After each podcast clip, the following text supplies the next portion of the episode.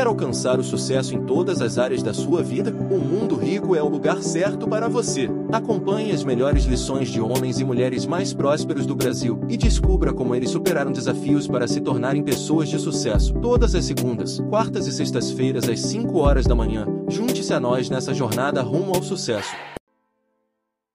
Qualquer pobre vai ter esse desejo. Porque você vê lá o pobre ganhando 1.200 reais por mês. Qual, qual não vai ficar rico, velho? Então é por isso que a Mega Sena é tão tentadora, né? Uhum. Só que aí o pobre tem que entender que tem como você mudar de vida com um processo, um passo a passo. Processo. Você vai alcançar e, e dá para alcançar. E eu tenho visto gente que ganha mil, mil quinhentos, dois mil conquistando coisas, né? Então tem isso aí com relação a esse tópico, né? Eu diria duas frases, né? Toda vez que você investe em algo que você não entende, provavelmente você vai se ferrar. E quanto maior for o seu desespero para ganhar dinheiro, maior a chance de você fazer cagada. Isso é fato. Então, Fazer estudar. Estudar é o melhor e tem chance de você mudar. E aí, sabe, Thiago, tem um ponto que é assim. Às vezes o pobre, ele quer ficar milionário. Eu não falo ele vai ficar milionário. Eu falo que ele vai ter uma vida melhor. Porque ficar milionário pode ser difícil pra caramba e demora anos e tal. Mas ter uma vida melhor, em um ano ele já consegue, né? Tipo assim, eu falo, cara, eu não vou prometer uma BMW X6 pra você. Mas pelo menos sair das dívidas, conseguir comer com a tua mulher num restaurante de vez em quando e viajar pra praia, isso dá pra você fazer, né? Então eu gosto de dividir a questão do pobre, né? Tipo, o que é o pobre? É difícil estabelecer em valores, né? Mas sei lá, cinco pau por mês, a família, não sei. Mas uma coisa é ser pobre. Outra coisa é você tá cagado. Tipo, mano, tem uma diferença gritante nisso. Eu sempre fui pobre. Eu nunca na minha vida fui cagado. Nunca fui ferrado em dívida, com limite estourado, conta no vermelho. E é isso que eu ofereço como algo mais palpável, mais possível para os seguidores do canal. Você tá bichado? Tá, então esquece ser milionário.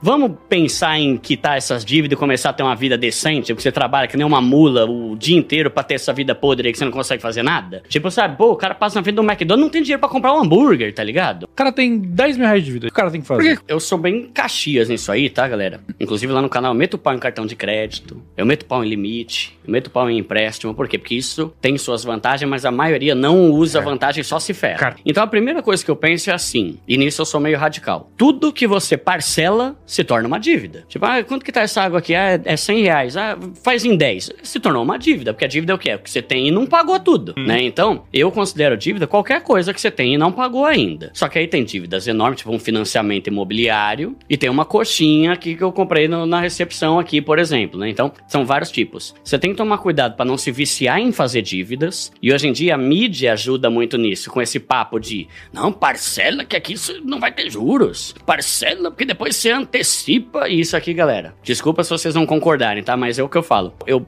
falo pra pobre. Então, nenhum desses benefícios eu tô nem aí, velho. Não, não. Se você parcelar, você ganha milha. Que se lasca essas milhas aí, cara. Para de fazer dívida, caramba.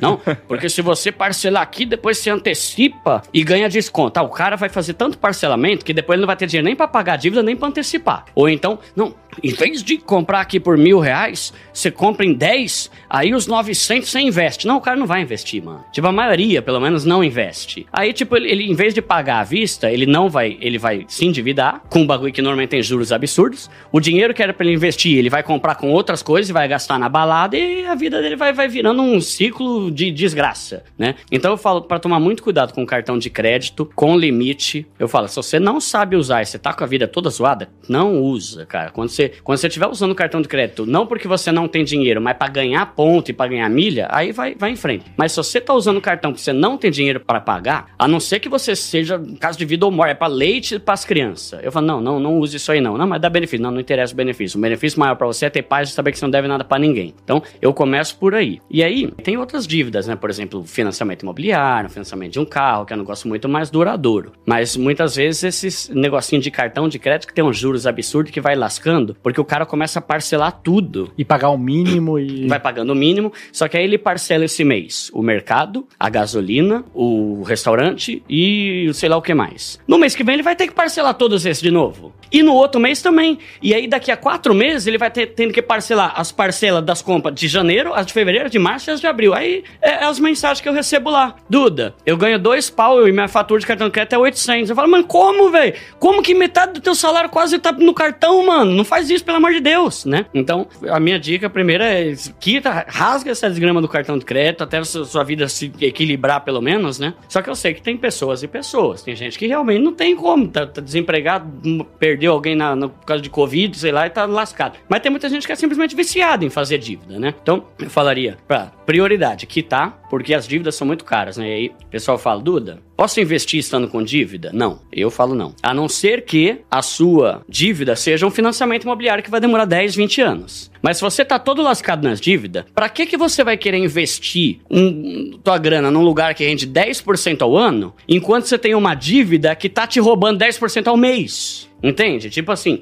a, os juros do cartão de crédito é mais alto do que o, muito mais alto do que a rentabilidade do investimento. Então, eu digo assim, se você tem umas dívidazinhas, teu limite tá zoado, juros do cartão e tal, cara, não esquenta com investir agora, zera a tua vida, né? Tem só dois, duas dívidas que muitas vezes justificam você investir mesmo junto com elas. Primeiro é o financiamento imobiliário, que uhum. você falou, e nem sempre, mas muitas vezes. Por quê? Porque o financiamento imobiliário, ele é financiado por um investimento muito ruim, que geralmente é a poupança. Né? Uhum. Né? Então, assim, a poupança ou algumas outras fontes de funding, né? Então, você investe, empresta para o banco uma taxa tão baixa. Aí o banco pega e usa muitas vezes como subsídio, né? Até sai de outros lugares além da poupança. Então é muito baixo. Então vale a pena investir muitas vezes. E o outro é quando você tem um consignado, né? Uhum. Porque o consignado também é uma taxa de juros muito baixa e nem é acessível a todo mundo. Geralmente é mais para um servidor, coisa e tal. Então, é, não sempre, mas muitas vezes essas duas opções elas justificam investir. Uhum. Então tá certo. É, e aí tem uma analogia, né? Eu fui viajar com a minha esposa e lá tinha um casal de amigos nossos que tem dois filhos pequenos, de três anos, dois anos, sei lá. Aí de repente, o menino, o bebê, né, cagou na calça e começou a correr pela casa.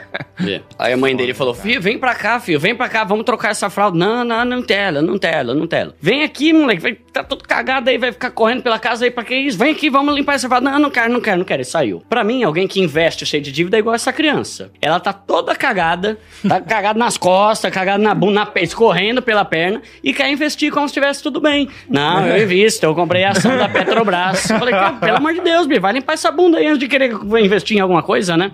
Então, essa analogia que eu faço. Assim, se fosse falar de sair das dívidas, eu acho que eu, eu quebraria isso aqui em cinco passos, assim, tá? E acho que todos que têm algum tipo de dívida poderiam seguir esses cinco passos, tá? Uhum. O primeiro deles, acho que seria você listar todas as suas dívidas em ordem de maior taxa para menor taxa. Ou seja, você vai pegar tudo que você deve. Então, teu cartão, teu financiamento, teu você pega tudo isso e você vai ranquear no Excel ou numa folha, em qualquer lugar, tá? Mais cara para mais barato. Ou seja, a que você paga mais para que você paga menos. Não a que você paga mais em montante, mas a que você paga mais em taxa, a dívida mais cara. Ah. Você paga 10% num, num cheque especial, paga 1% num financiamento imobiliário, cara, por mais que você pague mais financiamento imobiliário, essa dívida é mais cara. Então uhum. você vai priorizar isso daqui, primeiro passo. Segundo passo, você vai renegociar tudo isso, antes de qualquer coisa. Então você vai bater na porta de todos os credores, ou seja, todo mundo que você deve dinheiro, e você vai falar: olha, tá difícil pra minha situação, não consigo pagar, preciso negociar. Então você vai ter que ter um jogo aberto, vai ter que ter coragem, vai ter que enfrentar seus medos. As é. pessoas têm vergonha de fazer isso. Vai ter que fazer. E muitas vezes você vai conseguir, às vezes, pegar uma dívida nova mais barata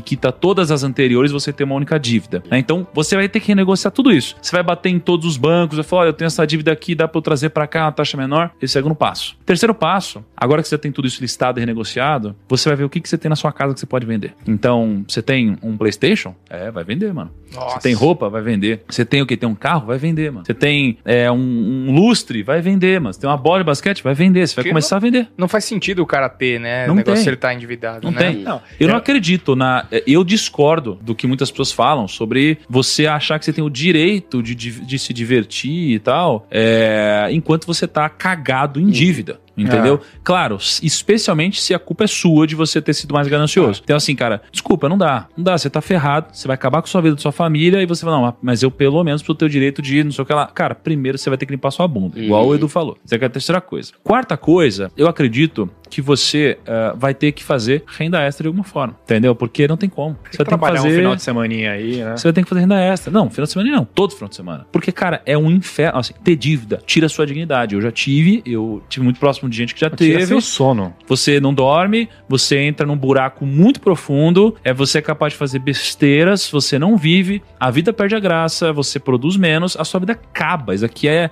é pior do que uma droga pesada. A dívida é muito difícil, é muito difícil mesmo. Então, isso daqui é muito importante. E, cara, é, eu acho que junto disso, é obrigatoriamente cancelar todos os seus gastos não essenciais. Tudo. Cara, é, é guerra. É guerra contra a dívida. Não é brincadeira. Você é vai guerra.